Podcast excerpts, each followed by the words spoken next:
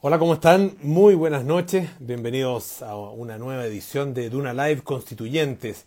Hoy iniciamos una nueva semana, nuestra cuarta semana, si no, tercera semana ya, ya estoy medio confundido, cuarta semana me parece. Em, tendremos otra serie de candidatos en esta, en esta semana. Em, la verdad que eh, nos queda buen, una buena cantidad de candidatos con los que vamos a conversar y hoy día tenemos un invitado tremendamente especial quien ya está enviando ahí su solicitud para em, ingresar. Si uno se viera obligado a nombrar un candidato, una persona, un chileno eh, que uno relaciona con la constitución, probablemente sería Fernando Atria, quien ya aparece en, eh, acá en nuestra transmisión.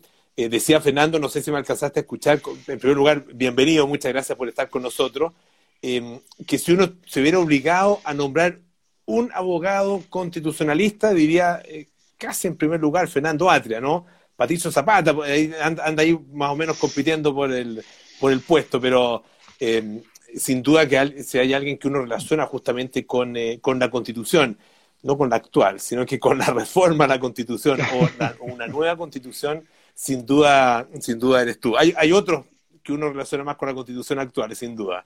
Ah, en primer lugar, bienvenido, muchas gracias por estar con nosotros. ¿ah? No, gracias a ti, Polo, gracias a Radio Duna por la, por la invitación y por esa, por esa tan generosa presentación. Oye, Fernando, eh, bueno, la verdad es que todavía no sabemos cuándo va a ser la elección. Esa es la primera gran incertidumbre. Em, y va a ser obviamente el 10 y 11 de abril está presentado el proyecto de reforma constitucional. ¿Cómo ves este cambio tú? Bueno, yo eh, creo que es una mala cosa. Eh, esto puede tener efectos bien negativos, sobre todo en las candidaturas más, menos, eh, que tengan menos espaldas, ¿no? las candidaturas independientes, que es una, se supone, o sea, es es una cosa bien especial de este proceso electoral en particular, ¿no? lo significativo que han sido las candidaturas independientes. Y sería, sería una cosa bien lamentable, bien grave, creo yo, que por el aplazamiento y el hecho de que no tienen cómo enfrentar cinco semanas más de campaña, eh, queden en los hechos afuera. Yo creo que sería muy grave. Eh, entonces, es, lamentable, eh, es un problema. Por cierto, si, si las condiciones eh, sanitarias lo exigen, es algo que hay que hacer. O sea, la, cuestión sanitaria tiene una prioridad sobre las cosas. Pero, ¿sabes? Yo diría dos cosas adicionales. Una es que yo creo que si el gobierno presenta un proyecto para postergarla por cinco semanas, las elecciones, que entiendo yo que eso es, la, ese es el anuncio que se ha hecho, ¿no?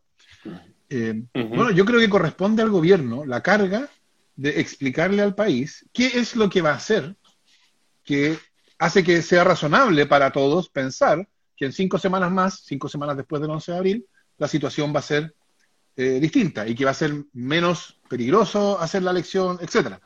Eh, ausente esa explicación, porque yo no soy especialista en los temas, en, términos sanitarios, pero yo tendería a pensar que lo probable es que en cinco semanas más no estemos mejor, estemos por lo menos igual o incluso peor. Yo he escuchado algunas opiniones al respecto. Eh, entonces yo creo que parte de, como, digamos, tomarse en serio el, aplazamiento de la elección es también eh, explicarle al país qué razones hay, cuál es el plan sanitario que hay que nos permite a todos pensar que en cinco semanas más eh, van a ser, las condiciones van a ser mejores para la elección, cuando vamos a estar más cerca del invierno, ojo. Claro, eh, una, una, gran, una gran dificultad obviamente es poder determinar cuáles van a ser las condiciones sanitarias pero lo que pareciera eh, evidente es que en las actuales condiciones es muy riesgoso hacer justamente la, elección. El problema es que o se aplaza muchos meses o se deja una fecha indeterminada, ¿no? Eh, o porque no, como que no hay mucha, eh, muchas alternativas al respecto. Sí, la otra cosa que yo pensaría, si, si se va a atrasar, o sea, hay que tener conciencia, eso puede tener un impacto en, la elección misma, ¿no? En, la participación a la elección, mm. en la candidatura a la elección. Yo pensaría, por ejemplo, reponer el voto obligatorio eh, si se aplaza.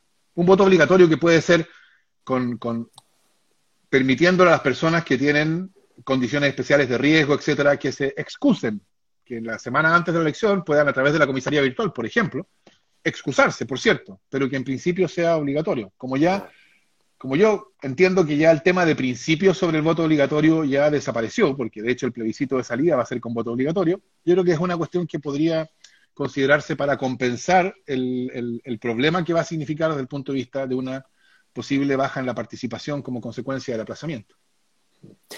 ¿Tú ves algo detrás de esta decisión, algo, de, algo eh, sospechoso detrás del hecho de que se haya enviado esta reforma eh, constitucional dos semanas antes del proceso? Eh, un poco la línea de lo que ha planteado Fachaín, que dice que aquí hay un intento de sabotear en definitiva, en definitiva el proceso. Bueno, eso es lo que planteó Fachaín en ese audio del sábado, pero hoy mm. día ya parece que dijo una cosa distinta, ¿no? Ah, a ver, mira, yo no soy particularmente fan del gobierno, ni mucho menos. Eh, pero yo no creo que haya ánimo de sabotearlo. Y, de hecho, que, la cuestión se esté discutiendo a última hora es bastante característico de cómo ha actuado en esta materia el gobierno. O sea, también se discutió a última hora pasarlo a dos días. Eh, eh, no sé, las, las, proyecciones eran proyecciones que, hasta donde yo sé, eran perfectamente anticipables.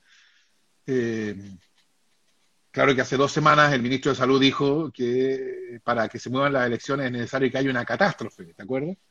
Sí. Eh, así que yo, yo, yo creo que el gobierno en general ha actuado con bien poca diligencia en esta materia, debo decirlo. Con la única excepción, que por supuesto que hay que reconocerla, eh, del, del, proceso de vacunación. Pero aparte de eso, lo demás, yo creo que no, no hay mucho para felicitarse en cómo el gobierno ha manejado la pandemia. Bueno, sea cuando sean las elecciones, eh, por lo menos lo que corresponde a la Convención Constitucional, hay, hay, mucho que conversar y, hay mucho que preguntarte, Fernando. Em, en primer lugar, quería preguntarte por, la candidatura misma y por la campaña. ¿Qué, ha significado para, para ti? Eh, ya había sido candidato a, diputado, ¿no es cierto?, hace el año 2017, si mal no recuerdo en un distrito muy difícil para, para el, mundo de la izquierda, así que la verdad que era, era, previsible lo que iba a pasar. Eh, ¿cómo, ¿Cómo has enfrentado esta campaña y qué es lo que ha significado para ti? No, mira, la campaña, yo, uh, yo creo que hacer campaña es un, un ejercicio políticamente interesante. Eh, desde el punto, por supuesto, estoy pensándolo desde el punto de vista del candidato, para, desde el punto de vista de, los ciudadanos, que haya campaña es un, esfuerzo de, aumentar las posibilidades de información. Pero desde el punto de vista del candidato, yo encuentro que siempre he pensado que la campaña es un momento bien privilegiado, porque, porque a uno lo obliga de salir, como se dice hoy día, ah, en, lenguaje, digamos, radio Disney, eh, de su zona de confort Mm. Ah, y, bueno, ir a la feria y hablar con la gente en la feria y toparse, experimentar en primera persona eh, lo profundo de la suspicacia ciudadana frente a la política, o sea, la manera en que cambia la cara del ciudadano ciudadana en el momento en que se da cuenta que el volante que uno le va a entregar no es de, no sé, WOM o Movistar, sino de vinculado a una campaña política, es bien, bien visible. Eh, y yo creo que ese contacto, bueno, eh, digamos, yo tengo claro el problema que existe de deslegitimación, porque vengo hablando de eso hace como 10 años o más, pero, pero creo que vivirlo es una, una, experiencia. Y por otra parte, una cosa que nosotros dijimos desde el principio de la campaña es que nosotros queríamos que la campaña fuera como la política que queremos para la convención y para la nueva constitución, o sea, que se reflejara lo que queremos en cómo lo hacemos. Y por eso que iba a ser una campaña que en la medida de nuestras posibilidades iba a ser tan conversada como fuera posible. Y entonces tenemos estas actividades que, antes de la cuarentena eran uno de los puntos centrales de la campaña, que le llamábamos Atrian tu plaza, que yo iba a una plaza, a veces llegaba como un predicador con un parlante y un micrófono, lo ponía ahí, ponía un lechero y me ponía a hablar. Y entonces se juntaba gente, a veces más gente, a veces menos gente. Eh, y esa interacción, esa conversación, que no es simplemente pasar y entregar un balante, ¿no? Es quedarse, instalarse una hora a conversar en, en una plaza ha sido extraordinariamente interesante eh, como, como ejercicio ciudadano, por lo menos para mí. Así que yo estoy contento con la campaña y un poco cansado, así que preferiría que no se tuviera que alargar, pero claro, eso depende de otras consideraciones. ¿Y será, eh, como, utilizando el lenguaje economista, costo efectiva la campaña hecha así, eh, in situ, en las plazas, en la feria, puerta a puerta? Bueno, esa siempre es la pregunta, ¿no? Porque claro, mm. uno, mientras más conversada, eh, menos gente, a, menos gente uno llega, por un problema de tiempo, ¿no? Evidentemente. Ah, eh, pero por otro lado, dada que es una campaña que ocurre en condiciones de pandemia, eh, es una campaña que ha sido bien fuerte en redes sociales también. Entonces, yo creo que también hay, hay una... La campaña se presenta en general a través de los medios que tenemos, medios de redes sociales, medios de comunicación, de modo distinto cuando se muestra como una campaña en, terreno, desplegada, conversada, etcétera. O sea, yo creo que eso también tiene contenido político que es parte de, la campaña. Entonces, como que la campaña es parte de la campaña. Tú dices, eh, la, campaña, en mi campaña se, eh, de alguna manera es la representación de lo que quiero que sea eh, mi, mi eh, forma de actuar, ¿no es cierto?, dentro de la Convención Constitucional. ¿Cómo, cómo podrías describir esa, esa forma de actuar? Por lo que has dicho, es, es eh, abierta, dialogante, dispuesta a escuchar. Con, con, qué, ¿Con qué de alguna manera llegas? Ah, vamos a ir ya a los contenidos, pero en términos de, de disposición mm. y de actitud. No, mira, yo creo que Aquí hay que adelantar un poquito de contexto del proceso constituyente, que solucione la crisis de legitimidad que llevó al estallido del 18 de octubre, lo que pasó después, etc. Y esa crisis de legitimidad, y podremos conversarlo más detalles si tiene interés después, tiene que ver con la eh, con que la forma política de lo a la cual hemos estado habituados, de esta constitución, es una forma política que ya no da para más. Y entonces necesita, necesita relegitimar la política representativa. Hoy día yo creo que la representación, la idea de representación democrática no tiene en la experiencia de las personas ninguna realidad. O sea, que la ley es la voluntad del pueblo, ja, que la Cámara de Diputados representa al pueblo de Chile, está bien, eso se puede decir, es parte de un discurso, pero yo creo que en la experiencia no significa nada. Y se trata de, de relegitimar eso. No de hacer un, un ejercicio de blanqueo, sino de cambiar eso para que la representación sea de verdad. Y eso, creo yo, tiene que, no puede ser pura promesa, no puede ser, mire, espérese a que llegue la nueva constitución y la política va a ser distinta. Tiene que manifestarse en el proceso constituyente. Por eso yo creo que iniciativas o, ideas como las que hace algunos meses escuchábamos al presidente de la Nación Nacional y al presidente de la Democracia Cristiana, de que las deliberaciones de la convención fueran reservadas, yo creo que eso es una receta para el fracaso del proceso constituyente, para que el proceso constituyente sea visto como más de lo mismo, como una nueva cocina, y que eso afecte seriamente las posibilidades de que la nueva constitución solucione este problema. Entonces yo creo que tiene que ser, primero, por supuesto, lo más transparente y abierto posible. Y tiene que lograr en su funcionamiento la convención, tiene que validar esta idea de representación. ¿Y eso cómo se logra? Cuando esté ocurriendo la convención, la discusión en la convención, la que uno podría llamar la discusión institucional, va a estar al mismo tiempo ocurriendo otra discusión, en todas partes. ¿No? O bueno, en Zoom probablemente, eh, pero en la medida que sea posible en las plazas, en los cabildos, los sindicatos, federaciones estudiantiles, eh, juntas de vecinos, clubes de adulto mayor, en todas partes va a estar habiendo discusión constituyente. Y de lo que se trata, lo que yo creo que es la condición para el éxito, es que los ciudadanos y ciudadanas vean que la discusión institucional que ocurre en la convención es un reflejo, en ese sentido representa la discusión que ellos están teniendo en la sociedad.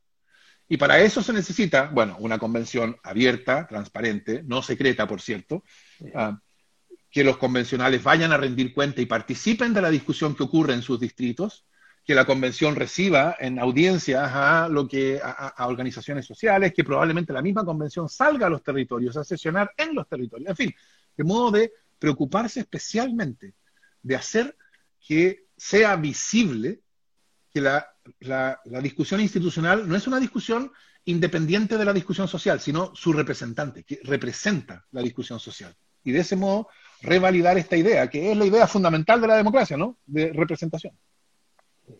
Ahora, eh, ¿qué, em, tomando la constitución actual, eh, ¿hay algo que, que, debe permanecer, algo que se debe salvar de la constitución actual? Eh, ¿O hay que pensar absolutamente en lo que llaman la hoja en blanco, em, y sin, sin tomar ningún elemento de la constitución actual. No, mira, yo, yo creo, a ver, yo diría, la hoja en blanco no debe ser entendida, por así decirlo, en sentido histórico. ¿no? O sea, la hoja en blanco no, no, no, no, no significa que como en el bolero de Luis Miguel, vamos a hacer que nacemos el como que, que, nacimos el día en que nos conocimos. No, por supuesto, cada uno llega con su historia. Entonces, no es posible una relación uh, de pareja en que cada uno finge que nacimos el día en que nos conocimos. Y tampoco es posible una constitución en que pensamos que Chile no tiene historia. Yo ni siquiera sé lo que puede significar eso. Entonces, no significa que no haya que conectarse o reconectarse a la tradición constitucional chilena. Y otra cosa, la hoja en blanco, que es que no hay... ¿no? Entonces, de hecho, parte del texto de la constitución de lo actual es también reiteración de textos que venían de antes o de textos de otras constituciones, la francesa, la española, etc. No, la española no por razones de tiempo, pero... Ah, entonces, es probable que muchas o algunas de las fórmulas que usa la constitución actual reaparezcan en la nueva constitución, pero en el contexto de una decisión sobre cómo se constituye la política, que va a ser, espero yo, que sea totalmente distinta. Ahora, eh, hay varios elementos de la Constitución que son eh, fundamentales. Tú has mencionado eh, de alguna manera lo que, lo que corresponde a, podríamos llamar las reglas del juego, ¿no es cierto?, de cómo, cómo va a funcionar esta, esta democracia. ¿Qué pasa con, con el Estado? ¿Cuál es la, la visión de Estado que, debe primar en esta constitución? Bueno, yo pensaría, o sea, yo espero que la nueva constitución eh, abandone esta idea de Estado subsidiario, que es tan peculiar chilena, porque no es lo que los profesores explican que es el principio de subsidiariedad. O sea, si tú entrevistas a algún constitucionalista de derecha, te va a empezar a explicar que el principio de subsidiariedad viene de la doctrina social de la Iglesia y que es una tercera vía entre el socialismo y el liberalismo y que hay subsidiariedad positiva y subsidiariedad negativa, por lo tanto, uh, no hay ninguna relación, dicen ellos, entre subsidiariedad y que el Estado no intervenga, etc. Y todo eso en términos académicos es verdad. Pero en términos políticos, no es así. En términos políticos, el Estado subsidiario en Chile ha significado una cosa totalmente distinta. Ha significado neoliberalismo. Ha significado que el deber del Estado, incluso en las áreas más tradicionalmente vinculadas a derechos sociales, como salud, educación, seguridad social, el deber del Estado es asegurar las condiciones del mercado. Tan es así que cuando se discutió sobre el financiamiento de la gratuidad en el gobierno de Bachelet II, universitaria, era inconstitucional que el Estado hiciera diferencias entre cómo financiaba a sus universidades y cómo financiaba a las universidades privadas. ¿No? Eso lo que muestra es que lo más importante es que se aseguren condiciones uniformes de mercado. Y yo espero que eso, eso sea, eh, eso desaparezca y que sea que, que, la, el funcione distinta para ponerlo en términos del constitucionalismo europeo, Alemania, España, etcétera, que sea un Estado social y democrático de derecho, que es un Estado que asume como su deber principal no asegurar las condiciones del mercado, sino realizar derechos sociales. Y eso significa un Estado que puede actuar mucho más eh, intensamente, que puede... Esto no, no, significa que los derechos sociales deban ser provistos siempre por el Estado, pero sí que el Estado tiene la posibilidad de actuar para realizar derechos sociales. Y yo creo que también, yo espero que la nueva Constitución uh, cree un Estado con una capacidad distinta para actuar en la economía a un Estado que pueda, eh, lo que yo llamaría orientar estratégicamente el desarrollo, que podamos discutir como ciudadanos qué tipo de desarrollo queremos para Chile y que si decidimos que queremos un desarrollo de un determinado tipo y no queremos un desarrollo extractivista, rentista, entonces que el Estado tenga la capacidad de, de, de diseñar y sostener en el mediano y largo plazo políticas orientadas a, a producir un tipo de desarrollo en vez de otro. Eso hoy día no se podría hacer. Eso es lo que los economistas llaman picking the winners. Uh, eso en términos jurídicos sería discriminación arbitraria. Uh, pero yo creo que es fundamental que recuperemos la posibilidad de, de, discutir y decidir cómo queremos que sea el desarrollo de Chile. Entonces yo diría que esas son las diferencias uh -huh. fundamentales en, en, el Estado que hay hoy día y el que yo espero que haya en la nueva Constitución. Ahora, tú dices que eh, en, en, términos de los derechos sociales eh, no es el Estado el único que puede proveer esos, esos derechos, ¿no es cierto? Pero, pero debe establecer por lo menos el, el, la, por así llamarla, la provisión mínima de esos derechos, asegurarla como provisión mínima. A ver, el Estado tiene que asegurar derechos sociales, ¿no? Uh, Y yo, y eso quiere, ¿qué quiere decir? Quiere decir que es, las esferas de derechos sociales son esferas que no se organizan conforme a un principio de mercado. Porque si se organizan conforme a un principio de mercado, esas esferas son otra más, otra más de las esferas donde se manifiesta la desigualdad que caracteriza una sociedad de mercado. Porque la desigualdad que produce el mercado no es una patología del mercado, es una falla de mercado, es lo que el mercado produce. Y entonces, por ejemplo, si la educación se organiza conforme al mercado, entonces en la educación se manifiestan esas mismas desigualdades que hay en el resto de la vida. Que la educación se organice como un derecho social, quiere decir que es una esfera en la cual se busca evitar que se manifiesten esas desigualdades. Y por eso lo que se opone a los derechos sociales, o sea, la oposición correcta aquí, creo yo, ah, no es Estado privado. No es esa la oposición correcta. Esa es una oposición de segundo categoría, o sea, de mucho, muy distinto, muy, muy, mucho más allá. La oposición importante aquí es ciudadanía, principio de ciudadanía, principio de mercado. Entonces, en la medida en que sea posible que haya iniciativa privada suficiente sin mercado, cosa que, por ejemplo, en educación yo creo que es evidente que hay, porque la lucha por la libertad de enseñanza, la lucha de la Iglesia Católica, nunca fue porque hubiera mercado, fue porque hubiera la posibilidad de que hubiera proyectos educativos separados del Estado. Entonces, en la medida en que haya espacio para, para, para iniciativa privada en materia de derechos sociales que asegure el derecho ciudadano sin mercado, yo, yo creo que ahí yo, por lo menos yo, tengo una actitud totalmente antidogmática. O sea, ahí veámoslo. Y a lo mejor no funciona igual, no hay la misma iniciativa privada sin mercado en educación, que, por ejemplo, no sé, en salud. Digo, por decir. Yo ahí no, no, no, no, no tendría ninguna decisión tomada de antemano. Estaría, yo creo que ahí lo que hay que hacer es mirar que, cómo se puede funcionar, cuál es la circunstancia, no tiene por qué ser la misma en todos los casos de derechos sociales. Ahí antidogmatismo completo. Pero sí, los derechos sociales suponen una forma alternativa al mercado.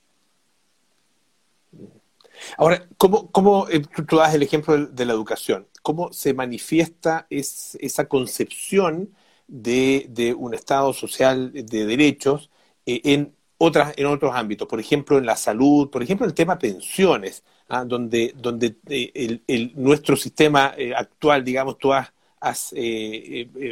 criticado desde, la verdad que desde el, desde el, fondo, ¿ah? desde lo más profundo, digamos, del sistema. Sí, yo creo que eh, en pensiones yo diría dos cosas. Primero, que, eh, a ver, una de las razones por las cuales las pensiones actuales son tan bajas, o las personas que se pensionan ahora tienen bajas pensiones, porque muchas de ellas empezaron su vida laboral, o las personas que se han pensionado en los años recientes, digámoslo así, son personas que iniciaron su vida laboral durante los 80. ¿Qué pasó en los 80? Los 80 fueron una década de alta cesantía. ¿no? Yo no sé si tú tienes edad suficiente, pero yo recuerdo el PEM y el POG. Sí, absolutamente. Tengo más especiales de empleo. ya, está bien. Un, par de años más, sí. Te ves más joven. Eh, es, que, es, que, el pelo me, te, te, te, eh, rejuvenece. Claro. te puedo dar el dato. ¿ah? no, mira, yo ya he hecho las paces con el hecho de que esta es mi condición nomás. No, muy bien, te queda increíble. Sí. la, década de los 80 fue una década de alto desempleo. Entonces, fíjate tú, las personas que empezaron su vida laboral en los 80 sufrieron doblemente, son castigados dos veces. Porque esa cesantía de los 80 no fue porque la fuerza laboral fuera particularmente incapaz o que no se esforzara, fue porque era, Chile estaba sufriendo el enorme impacto del giro que uno podrá celebrar o lamentar, pero el giro neoliberal, ¿no? O sea, todas las transformaciones que estaban produciendo, la apertura de la economía al mundo, provoca una quiebra masiva, crisis del 2000, el, 81, además, y eso hizo una, significó una década de cesantía. Entonces, las personas que iniciaron su, vida laboral en esa época sufren durante los 80, porque son, eh, pasan esos periodos de cesantía, y después sufren porque tienen unas enormes lagunas previsionales al principio de su, eh, eh, de su, de su vida laboral. Entonces, eh, y, no tiene nada que ver con su desempeño individual. Entonces, yo creo que, lo que el problema de fondo que tiene eh, eh, este sistema de pensiones es que transforma circunstancias o condiciones estructurales de la economía chilena momentos de o periodos de cesantía general, hoy día ahora por el COVID, por ejemplo, ah, mm. eh, y bajas remuneraciones, los transforma en, en, en, bajas pensiones y se lo reprocha al trabajador. Usted tiene bajas pensiones porque usted no ahorró lo suficiente. Por eso yo creo que un sistema que trata a la, seguridad social como un derecho social es un sistema que tiene que compartir los riesgos, que es la manera en que se enfrenta este tipo de circunstancias. Se comparten los riesgos y eso es un sistema solidario. De nuevo, ahí hay distintos modelos y en cuanto a cuál es el modelo preciso, cómo se organiza, por supuesto que en algún momento la discusión se empieza a poner técnica, hay gente que sabe de esto, más de lo que yo sé, eh, pero, pero yo creo que el principio fundamental, el sistema de pensiones tiene que enfrentar el problema de la seguridad social en términos de seguridad social, de compartir riesgos. Y por eso yo creo que el sistema actual es un sistema que yo espero que con la nueva constitución empiece a desaparecer. ¿Qué pasa con... A ver, estoy, pensando en el tema de, una transformación profunda del sistema de pensiones eh, eh, que ya... ¿Me quieres preguntar si va a haber expropiación generalizada? No, es que lo que pasa es que estoy pensando en el tema del royalty, de la discusión del royalty y de cómo a cierta empresa en algún otro momento, cuando se trató también de imponer un royalty, eh, lo que finalmente se impone es la, no me recuerdo exactamente el concepto, pero eh, la, los, específico. no, las condiciones eh, impositivas o las condiciones tributarias que existían en el momento en que se hizo la inversión. Ah, en, que, se hizo se hizo finalmente la concesión de por parte de las empresas para poder explotar esos recursos. Eh, eh, por lo tanto, claro, cuando, cuando se dice eh, vamos a eliminar, por ejemplo, las AFP, vamos a... ¿Qué tan posible es todo eso, dada la condición que, que existe de ahorro por parte de las personas y de confianza de muchas personas que fue depositada en este sistema? Más allá de si les gusta o no. La verdad que como es obligatorio, no, depende de uno. No, yo creo que ahí, por cierto, eh, hay ciertas expectativas que no pueden ser ignoradas. O sea, en principio, yo no estaría por una solución a la Argentina, digámoslo así. Yo creo, y de hecho, si uno mira, salvo algunos casos como ese, la manera en que los países que caminaron durante los últimos 30 años, porque hubo muchos países que se movieron a la dirección de Chile, y de esos muchos han vuelto.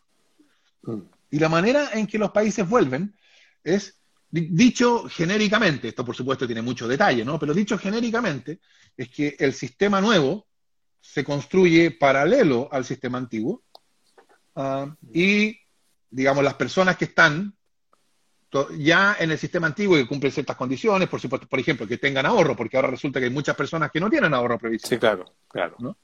Entonces ahí el problema no se plantea ahí. ¿No? Eh, entonces habría que especificar los parámetros, pero, pero las personas que, respecto de las cuales el problema se plantean, tienen una opción. ¿no? Ellas pueden mantenerse en el sistema antiguo y entonces se jubilan o en este sistema y se jubilan en, esos términos, o pueden pasar con sus fondos al sistema nuevo y entonces se someten o se, sujetan al sistema nuevo y a las garantías que da el sistema nuevo. Yo, o sea, ese, ese tipo de problemas de transición, yo no creo que sean especialmente difíciles. Y yo creo y la verdad es que a mí me resultaría difícil pensar que simplemente se va a hacer, se va a ignorar todo esto y se va a decir, mire, mire, simplemente todos esos fondos pasan a, cuentas fiscales. Yo creo que, que, es poco probable, o sea, que no, no, no, no, me, parece una manera razonable de hacerlo, no me parece una manera en que el nuevo sistema pueda tener la legitimidad inicial que va a necesitar tener. Y además me parece que, es un, que tiene una solución tan fácil, que es como la que yo, una del tipo como la que yo te digo. Mm. Ahora, hay, em, hay un tema que, yo sé que, a ver, eh, pero para, para volver y, utilizar el mismo ejemplo del royalty, eh, ahí hay otro, otro concepto, digamos, donde eh, el Estado chileno ha elegido y ha privilegiado un, un cierto modelo y tratar históricamente a la, a la minería, sobre todo, bueno, a partir de la dictadura, digamos, de ahí en adelante, a la minería, como un, un negocio más que tiene las mismas condiciones que el resto. Eh, el tema del, royalty minero, la verdad que fue una cosa, que me parece que fue en el gobierno de Lagos cuando finalmente se logró eh, imponer este, este royalty que, es pequeñito, eh, pero que da, finalmente da cuenta de la, una organización y una, y una estructura económica que es efectivamente muy difícil de modificar. Una, una porque está amarrada por muchas partes, una, una nueva constitución de alguna manera permite desatar todos esos nudos o hay cosas que quedan amarradas por tratados internacionales, por, eh, no sé, eh, porque la, ley no puede ser retroactiva, etcétera. Bueno, yo creo que ahí hay, hay, hay, hay que proceder con más, con más, más cautela, ¿no? con más finura, porque, o sea, en términos jurídicos, yo creo que, eh, claro, la, la, la, nueva constitución sirve para destrabar, precisamente, porque sobre la constitución no hay nada en términos del derecho interno. ¿no? Eh, claro, eh, ¿puede eso generar responsabilidad internacional? Bueno, habrá que verlo, y eso también, eh, también hasta cierto punto, eso no es tanto una cuestión jurídica, sino también una cuestión de, de cómo se maneja. Por ejemplo, déjame decirte lo que estoy pensando. Cuando a Sudáfrica decidió que, o sea, se encontró enfrentado al hecho de que las drogas para enfrentar el SIDA tenían un precio puesto por los laboratorios que eran, era impagable para Sudáfrica, y Sudáfrica simplemente dijo, nosotros no vamos a respetar la propiedad intelectual de los laboratorios, vamos a producir estas drogas en Sudáfrica. Por supuesto, los laboratorios y sus abogados pusieron el grito en el cielo, ragaron vestiduras, que los tratados internacionales, que los vamos a ir, vamos, nos vemos en el CIADI, pero lo que la, respuesta a eso es, bueno, sentémonos a conversar. ¿no? Ah, porque, porque a esos laboratorios tampoco les convenía un juicio contra Sudáfrica y a Sudáfrica tampoco le convenía ser condenada en el CIADI, entonces se crean condiciones para, para conversar. Pero por supuesto, si uno toma de entrada lo que decían los abogados de los laboratorios, que se podía hacer o no se podía hacer, bueno, entonces Sudáfrica no podía hacer nada, estaba condenado a pagar 100 dólares por, el, por la droga y terminó pagando algo así como cinco, en un acuerdo con los laboratorios. Entonces, eh, uno no tiene que pensar, eh, o sea, yo creo que es fundamental que la nueva constitución permita eh, recuperar el contenido económico de los bienes comunes. Y lo digo así, recuperar el contenido económico, pues de nuevo, porque en cuanto a la forma de recuperación, yo de nuevo sería antidocuático. Estaría dispuesto a considerar distintas posibilidades. Porque, porque tú sabes, ¿no? Que la constitución actual declara que el Estado tiene el dominio absoluto, irrenunciable e imprescriptible sobre todas las minas. Pero el contenido económico de ese recurso natural se privatiza. Eso yo creo que es insostenible. Y que entonces que hay que, que la nueva constitución debe fijar la finalidad de recuperar ese contenido económico para el público, o buena parte de él. Eh, ¿Cómo se hace? Bueno, yo creo que ahí hay espacio, y eso, eso probablemente no va a ser a través de del garrote solamente va a ser a través de, bueno, por ejemplo, solo para ilustrar, a la sudafricana. Se hace el anuncio, eh, eh, queda las protestas de los abogados, bueno, eso crea unas condiciones, conversar, en fin, eh, no, no, tiene por qué ser una cuestión ah, necesariamente traumática, creo yo. Como suele presentarse, yo creo que en muchos casos por razones interesadas políticamente. ¿Eso tú lo ves como algo específico de la industria minera o también podría eh, ampliarse a otras industrias, a la forestal, a la pesquera, a otras. No, es que yo creo que las condiciones estoy diciendo, o sea, yo, vería por cierto que cómo se avance va a ser sensible a las condiciones eh, concretas, ¿no? No es lo mismo la minería que la, pesca, son, cosas distintas, tienen condiciones distintas, etcétera. Eh, pero yo creo que, que, uno no tiene ¿por qué pensar que la transformación constituyente que viene va a tener que ser a sangre y fuego como fue esta?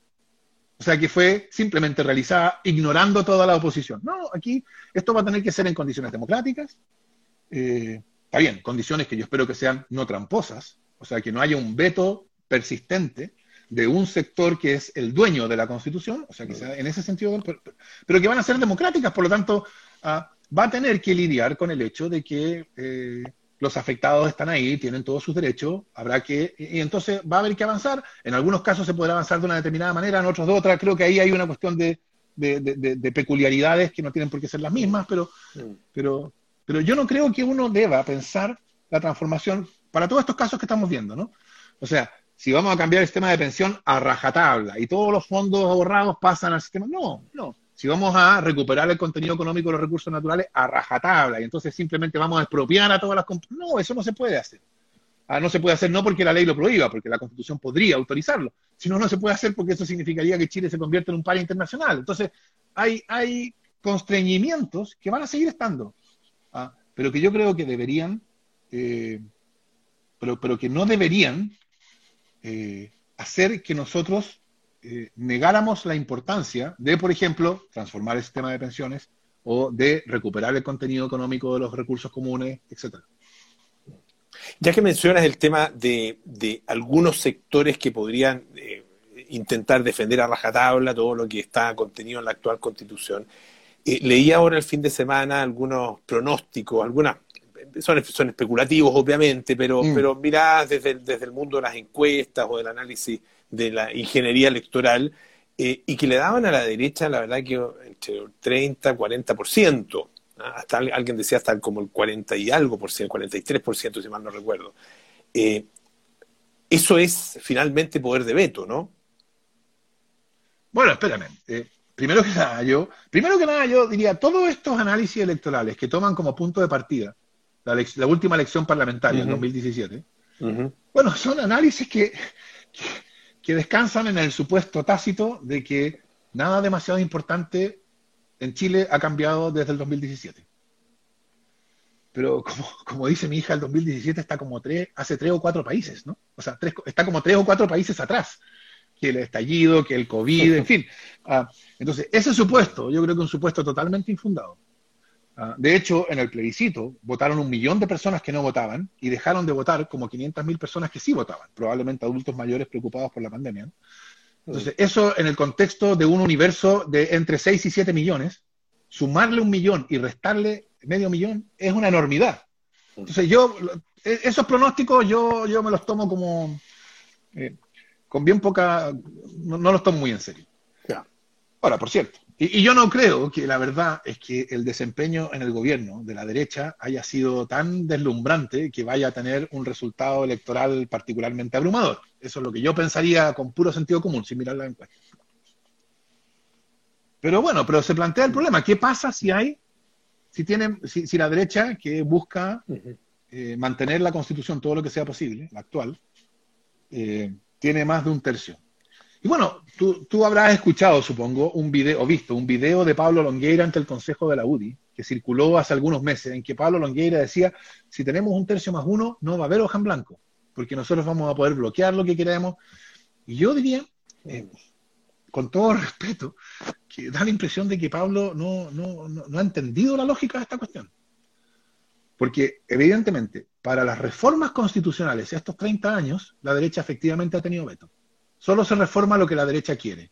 Y, eso tiene la contrapartida de que la derecha puede obligarnos a todos a seguir viviendo bajo su constitución por el solo expediente de negar sus votos. Niega sus votos, no se juntan los dos tercios, no hay reforma y la constitución continúa como estaba. Mm. Pero aquí, aquí es importante lo de la hoja en blanco, porque la hoja en blanco, como te decía antes, no es histórica, no es que vamos a hacer como que no tenemos historia, es para solucionar este problema. Es para que, porque si no hay hoja en blanco, y se pone dos tercios, entonces hay un tercio que puede obligar al resto a seguir viviendo bajo la constitución que existía antes. ¿Me entiendes? Si es con hoja en blanco, claro, está bien. La derecha podrá vetar en el sentido de que podrá negarse a que algo llegue a la constitución, pero no va a poder defender algo en la constitución porque no hay nada. Entonces, por ejemplo, ellos podrán, si, si nosotros queremos que la nueva constitución diga que el agua es un bien nacional de uso público, ellos podrán vetarlo y, cuando ellos quieran que la Constitución privatice las aguas, bueno, nosotros podremos vetarlo. ¿no? Entonces, yo, yo no creo que la regla de los dos tercios termine teniendo la gravedad que tiene, porque, porque claro, uno podría eh, hacer lo que también Pablo, Pablo Longueira decía ahí, y lo que antes había dicho Alamán, ¿no? Esto de si no nos dan las cosas tales y cuales, decimos que no a todo, y no hay nueva constitución. Mm, mm. Pero, pero tú te imaginas lo que significaría eso. O sea, la derecha monolíticamente se pasaría un año diciendo que no a todo y haciendo fracasar el proceso constituyente. O sea, yo creo que eso es políticamente eh, impensable y, el, costo que eso tendría para la propia derecha es tan alto que en algún momento, yo espero que antes, se van a dar cuenta de que esa estrategia no lleva a ninguna parte, ni siquiera a ellos. Porque además, si fracasa el proceso constituyente y sigue rigiendo la constitución del 80, una constitución que ya fue rechazada por el pueblo en plebiscito por el 80%. Mm. O sea, tú comprenderás que Chile no va a volver en paz y tranquilidad a vivir bajo la constitución del 80%. Mm. Entonces, es una estrategia que es un, es un camino sin salida para ellos, puro costo para ellos para aferrarse a una constitución que ya está muerta, porque el pueblo la desahució con el 80%. Entonces, yo espero que eso va a quedar claro bastante al principio, esa es mi expectativa. Y que eso entonces no va a hacer desaparecer los desacuerdos, pero va a crear un, un, un espacio donde vamos a poder conversar y avanzar en la nueva constitución. Lo que pasa es que hay, ciertas temáticas eh, donde el, punto medio, porque tú, dices, por ejemplo, el tema de eh, pensiones, el tema de educación, em, eh, la manera como, como los, estos derechos se convierten en realidad, bueno, son asuntos finalmente discutibles y donde se puede llegar a algún tipo de, acuerdo, ¿no? Pero hay otras cosas, como por ejemplo tú lo que mencionabas, el tema del agua. O es eh, eh, privatizable, ¿ah? o sea, como es actualmente, donde una persona puede adquirir los derechos, recibir en realidad los derechos de agua eh, y, después negociarlos, ¿no es cierto? Recibir regalados, digamos. Recibir regalados y, claro, recibir regalados y después venderlo, una cuestión increíble. O guardarlo a la espera de que suba el precio, etcétera. Exactamente, y acumularlos, etcétera o es efectivamente eh, un bien nacional de uso público con todo lo que eso implica. Eh, no veo mucho término medio. ¿Y cómo se negocia en esa, en, en esa circunstancia? pero es que, fíjate tú, esa, esa, esa, yo diría, el, la lógica del proceso constituyente tiene una solución clarísima para eso. Porque supongamos la derecha busca que se garantice la propiedad privada sobre las aguas, y muy mal nos podrá ir en la elección, según estos resultados agoreros, pero yo anticipo que no va a haber dos tercios para privatizar el agua mm. en la convención. Mm. Y supongamos que tampoco hay dos tercios para que sea un bien nacional de uso público. Entonces, ¿qué es lo que va a pasar con el agua en esa hipótesis? Bueno, la Constitución no va a decir nada sobre el agua. ¿Quiere decir eso que el agua queda en el limbo? No, hoy día, por ejemplo, la Constitución no dice nada sobre el tráfico aeronáutico. Y el tráfico aeronáutico está regulado en el Código Aeronáutico y en diversas leyes, etc. Entonces, si la Constitución deja a las aguas como el tráfico aeronáutico, en el sentido de que no dice nada, todo eso está regulado en el Código de Aguas, y yo supongo que una de las primeras discusiones que va a haber después de que termine la nueva constitución y empiece la política del día siguiente, será sobre la necesidad de dictar un nuevo código, de aguas a través del proceso legislativo que la propia nueva constitución cree. Entonces, en eso, digamos, hay una solución por defecto para los casos en que no se llega a acuerdo, que es que simplemente sobre ese punto la constitución no dice nada. Mm. Ahora, en, esa materia sería importante que estuviera en la Constitución, eso sí, el tema del agua. Bueno, lo que yo diría es mm. fundamental que mm. esté en la Constitución, que es un bien nacional de uso público. Y el docente me va a decir, es fundamental que esté en la Constitución, que es de dominio privado. bueno, ahí, veremos, ahí veremos, ¿no? Fernando, hay quiero decir, Sí, sí, te escucho. No, quiero decir que es, ese tipo de conflictos se soluciona fácil, digamos, entre comillas fácil por la vía de que no queda nada. Es distinto, por ejemplo, si se planteara un conflicto de ese tipo entre presidencialismo, semipresidencialismo y parlamentarismo, porque eso es difícil pensar que no quede en la Constitución. Pero precisamente yo anticipo que ese, esos segundos es el tipo de casos en que, en que por lo mismo, fíjate tú, los convencionales, o sea, que no hubiera acuerdo sobre el régimen político, es, yo diría, es más o menos parecido a que no, que no haya constitución. ¿no? Eh, y si no hay constitución, bueno, ¿eso qué significa? Bueno, que el proceso constituyente fracasa. ¿No? Porque para eso es el proceso constituyente. Y yo creo, ¿sabes tú? Yo estoy convencido de esto. Yo creo que, por eso yo te decía que yo creo que se van a dar cuenta más antes, que, más temprano que tarde, de que no pueden llegar al proceso constituyente a, defender lo que hay. Porque el, el fracaso del proceso constituyente yo creo que significaría un agravamiento bien profundo de, una crisis que ya es profunda. Y entonces eso, nadie gana con ese agravamiento, nadie gana con que esto lleve a una crisis política de, como la que vio surgir la constitución del 25, que duró casi una década. Nadie gana en, ese, en esa hipótesis. Entonces, como, como el fracaso del proceso constituyente es una hipótesis en que todos pierden, yo creo que eso crea condiciones, no para que desaparezcan los, los desacuerdos, por supuesto que no, pero sí crean condiciones para que cuando nos enfrentemos a estos, a estos, a estos puntos que arriesgan a hacer fracasar el proceso completo, bueno, se enfrenten con, con, yo creo, los van a enfrentar sintiendo el peso de, su de la responsabilidad histórica que tienen sobre sus hombros. Y eso crea condiciones para que haya acuerdo. Porque, está bien, hay procesos constituyentes que han fracasado en el mundo, pero estamos hablando de países que están al borde de la guerra civil. Yo creo que es totalmente destemplado pensar que nosotros estamos ni cerca de algo como eso. Mm. Ah, entonces, yo no. ¿Por qué habría de fracasar el proceso constituyente en un país como Chile? Mira, por lo menos a, partir de lo que hemos conversado con los, distintos candidatos, obviamente que no están los 1.400 acá en nuestras conversaciones, ha sido una selección que hemos tenido que hacer. Eh, la disposición es a que no fracase, así que si eso te tranquiliza en algo, claro, falta, falta que salgan elegidos nomás. Eh, a ver, tú mencionas el tema que no, no lo hemos hablado, nos quedan todavía, sí, voy a abusar un poco de tu tiempo, nos quedan unos minutitos. Eh, del, tema del, sistema político. Eh, y, porque, porque, claro, tal como tú dices, eso es absolutamente fundamental eh, y, probablemente va a ser eh, discutido, muy discutido dentro, dentro del, de, los, de los, no sé si de los primeros, primeros puntos, pero va a ser uno de los fundamentales. ¿cómo, cómo ¿Cuál es tu postura ahí y cómo ves la, en general la postura de los candidatos? Porque por lo menos lo que uno escucha es, que hay bastante consenso en que el sistema actual, con, este presidencialismo tan fuerte, tan potente, hay que modificarlo. Mira, yo lo que caracteriza al presidencialismo es que tiene una eh, dualidad democrática. El presidente de la República y el Congreso ambos son democráticamente elegidos, ambos tienen su propia legitimidad que es independiente del otro. Y entonces el problema estructural del presidencialismo es cómo se soluciona el conflicto entre ellos. ¿Qué pasa cuando Congreso y presidente están en conflicto o no, están en línea? ¿Cómo se evita que el, sistema político se trabe en una impasse? Ese problema es más agudo en un país que tiene una sociología política de pluripartidismo.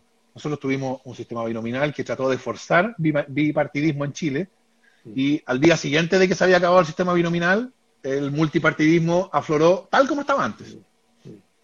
Ah, entonces, eh, la solución chilena para ese problema, el problema de qué hacer para evitar que haya un impasse, que, que, el sistema político se trabe cuando hay impasse entre presidente y Congreso, ha sido concentrar el poder en el presidente, permitirle someter al Parlamento. Entonces, por ejemplo, la crisis, una de las cuestiones que llevó, que contribuyó a la crisis del 25, fue el tema de la ley de presupuesto.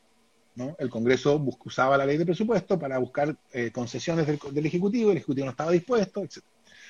Y la solución de la Constitución del 25, reiterada por esta, es que eh, el, presidente manda en la tramitación de la ley de presupuesto. El Congreso solo puede decir que sí o no a ciertas a las partidas, pero nada más.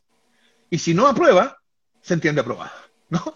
Entonces, eh, eso, eso es la solución que se ha buscado. Para que el sistema no se trabe, para que haya ley de presupuesto, ah, hay que darle poder al presidente para desechar la oposición del Congreso y pasar y, actuar. Y la iniciativa exclusiva y tantas otras cosas. Ahora, yo creo que la situación en la cual nosotros estamos ahora muestra que por mucho que se concentren las facultades, el problema no se soluciona. O sea, porque ese es el problema que tenemos hoy día, ¿no? Un sistema político que parece trabado, ¿ah? porque hay un presidente que no tiene apoyo parlamentario. Y que la verdad es que en el caso chileno es la condición normal de los presidentes. Mm, pues. Entonces, yo creo que eso va a ser inevitable que nos movamos en la dirección de un régimen parlamentario. ¿Ah? un régimen parlamentario soluciona este problema de cuajo, ¿no? porque no hay dualidad democrática. No hay un presidente y un Congreso que son elegidos democráticamente, el Parlamento se elige y el Parlamento elige el Ejecutivo de modo que el Ejecutivo necesariamente tiene el apoyo del Parlamento. Y si no lo tiene, cae.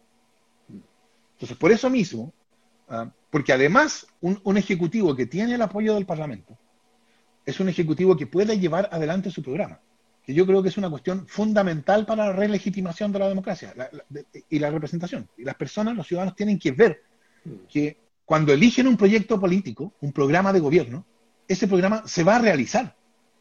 O sea, lo que tenemos hoy día es un sistema que le da todo tipo de excusas a un gobernante para no cumplir sus promesas. Siempre tiene una excusa disponible, siempre es alguien más, no él o ella, quien no ha cumplido.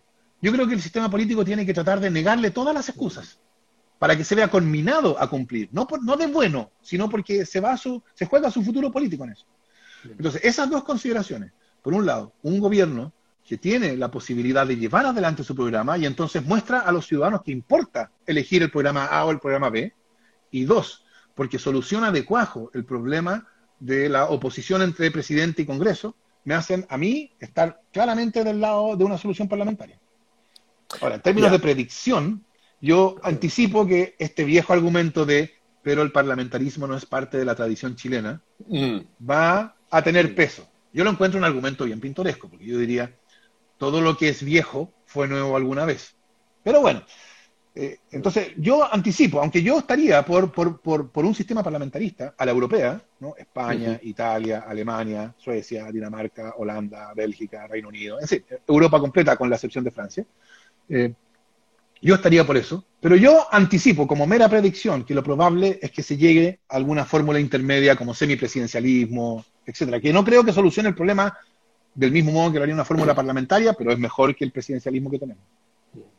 Sí, sí, la verdad que el, eh, parlamentarismo eh, parece ser en este minuto, por lo menos lo que uno escucha entre los distintos candidatos, una, opción más bien minoritaria, pero, pero obviamente que me, imagino que va a estar dentro de, la, de, la, de las propuestas ah, y, va a tener que ser discutido en definitiva. Ah, vamos a ver ahí cuáles son los argumentos. Hay otro tema que... que, que mira, fíjate tú que el parlamentarismo, el presidencialismo, yo creo que eh, solo es considerado un régimen democrático, o sea, compatible con el principio democrático, por ejemplo Estados Unidos. O sea, porque todo el resto del mundo, para partir, toda Europa es parlamentarista, como te decía, con la excepción de Francia, que es semiparlamentario por ciertas peculiaridades. Pero en el caso norteamericano, bueno, es un, es un régimen de verdad federalista. Entonces, la centralización que significa el presidencialismo es compensada por el hecho de que buena parte de la política norteamericana es local, es federal o sea, estadual, digamos. Tener presidencialismo sin federalismo de verdad, como Chile, o sea, un régimen centralizado y además presidencialista y unitario, o sea, yo creo que es insostenible. Y la solución de verdad para eso es una fórmula parlamentaria. Pero bueno, efectivamente vamos a ver qué es lo que pasa en la convención. Fernando, nos quedan muy poquitos minutos. Eh, te quiero plantear, eh, para terminar, el tema del Tribunal Constitucional. Ah, eh, sabemos, sabemos tu postura con respecto al Tribunal Constitucional, pero si no existe un Tribunal Constitucional, ¿qué existe a cambio? ¿O, eh, no, es necesario ni, el Tribunal Constitucional, ni la facultad similar por parte de la Corte Suprema, como es en el caso de Estados Unidos? Ah, ¿Cuál, cuál es tu solución? A ver, la Corte Suprema tenía antes del 2005 y puede volver a tener, creo yo, la posibilidad de declarar inaplicables a casos particulares preceptos legales. Eso no es problema. Lo, peculiar del Tribunal Constitucional es su la posibilidad de declarar en abstracto un proyecto de ley o una ley inconstitucional. Yo creo que esa potestad no se justifica. Esto yo lo he venido argumentando académicamente desde el año 2002, 92. Yo siempre fui una voz totalmente sola que clamaba en el desierto. Ahora estoy un poquito más acompañado, pero yo sigo pensando que no se justifica tener. Ah, Ahora, yo tampoco estoy dispuesto a, inmolarme por esto, porque yo creo lo que hoy día tenemos es intolerable. O sea, lo que hoy día tenemos es tóxico para la democracia. Es porque se ha transformado en una tercera cámara totalmente, desembosadamente. Eh, yo, mi, mi sugerencia sería que vuelva la inaplicabilidad de la Corte Suprema y que no tengamos control que le llaman abstracto, o sea, de, normas en abstracto. Ah, y yo creo que eso es perfectamente eh, sensato y razonable. Pero de nuevo, yo anticipo, esta también es una mera predicción, que la convención va a decir, bueno, pues si ya nos hemos dado una constitución, tenemos que protegerla. Y para protegerla vamos a tener que pensar en algún órgano de este tipo. Y a mí eso no me parece tan grave, porque yo creo que podemos pensar muchas cosas de cambiar, de, de distintas al Tribunal Constitucional que tenemos hoy día, para evitar que se transforme en una tercera cámara, o por lo menos para que se tome suficiente tiempo, para que podamos ir arreglándolo en el camino. Déjame darte ilustraciones, no propuestas así precisas, sino ilustraciones. Por ejemplo, que no tenga control preventivo. control preventivo es una anomalía en el derecho comparado porque obliga al tribunal a meterse en el momento más de, discusión más álgida de un tema. Entonces, que no tenga control preventivo, solo represivo, o sea, solo de leyes, no de proyectos. Dos, la situación actual de que un empate en el tribunal puede pasar por arriba al Parlamento, a mí me parece totalmente inaceptable. O sea, es, una, es, desprecio por el principio democrático. Entonces, y ahí, en el caso del tribunal, que se supone que son expertos, se justifica un quórum calificado. o sea, que decidan por dos tercios. Tercero, que los agentes políticos no puedan hacer cálculos estratégicos basados en las bancadas del tribunal. Porque hoy día, claro, el tribunal, el gobierno dice, vamos con esto del segundo retiro al tribunal porque estamos 7-3 o 6-4. Entonces, incluso si perdemos un votito, ganamos. Tal, el, de la, presidenta, claro. Entonces, la pregunta para el gobierno no es cuán fuerte es el argumento que tengo, es cuán legal es la bancada que hay. Pero ¿qué pasaría si, si, el gobierno o los, los, agentes no pudieran saber eso? Imagínate tú un tribunal que en vez de tener 10 miembros, tuviera 100 miembros. Y que de esos 100 miembros, cuando se presenta un requerimiento, se sortean 9. De modo que no hay cómo anticipar la composición de bancada del tribunal que va a tocar conocer el caso. Y entonces, claro, el que quiere ir al tribunal va a tener que descansar en su argumento jurídico, no en su cálculo de bancada. Entonces, quiero decir, estos son solo ilustraciones para mostrar que es posible. Yo, soy partidario de que no haya, pero, pero si va a haber, todavía queda mucho paño que cortar. Se puede hacer algo considerablemente distinto de lo que diciendo. Fernando, bueno, desgraciadamente se nos, se nos acaba el tiempo. Eh, te quiero agradecer muchísimo eh, esta conversación, ha sido muy ilustrativa, muy interesante. Ah, estoy seguro que para todas las personas que también nos siguieron. Eh, así que mucho éxito, Fernando Atria, em, que es candidato por el Distrito 10, recordémoslo, La Granja, San Joaquín, Macul, Santiago, Ñuñoa y Providencia. Fernando, muchas gracias, muy buenas noches. No, muchas gracias a ti, Polo, por esta, por esta entrevista que ha sido bien interesante y nos ha permitido hablar de tantas cosas importantes. Así que gracias a ti y a Radio Duna. Muchísimas gracias. Bueno, y nos juntamos mañana con otro de los candidatos a la Convención Constitucional, aquí en Duna Live Constituyentes, eh, a las ocho y media en arroba Radio Duna. Que estén muy bien. Buenas noches. Chao, Fernando. Chao.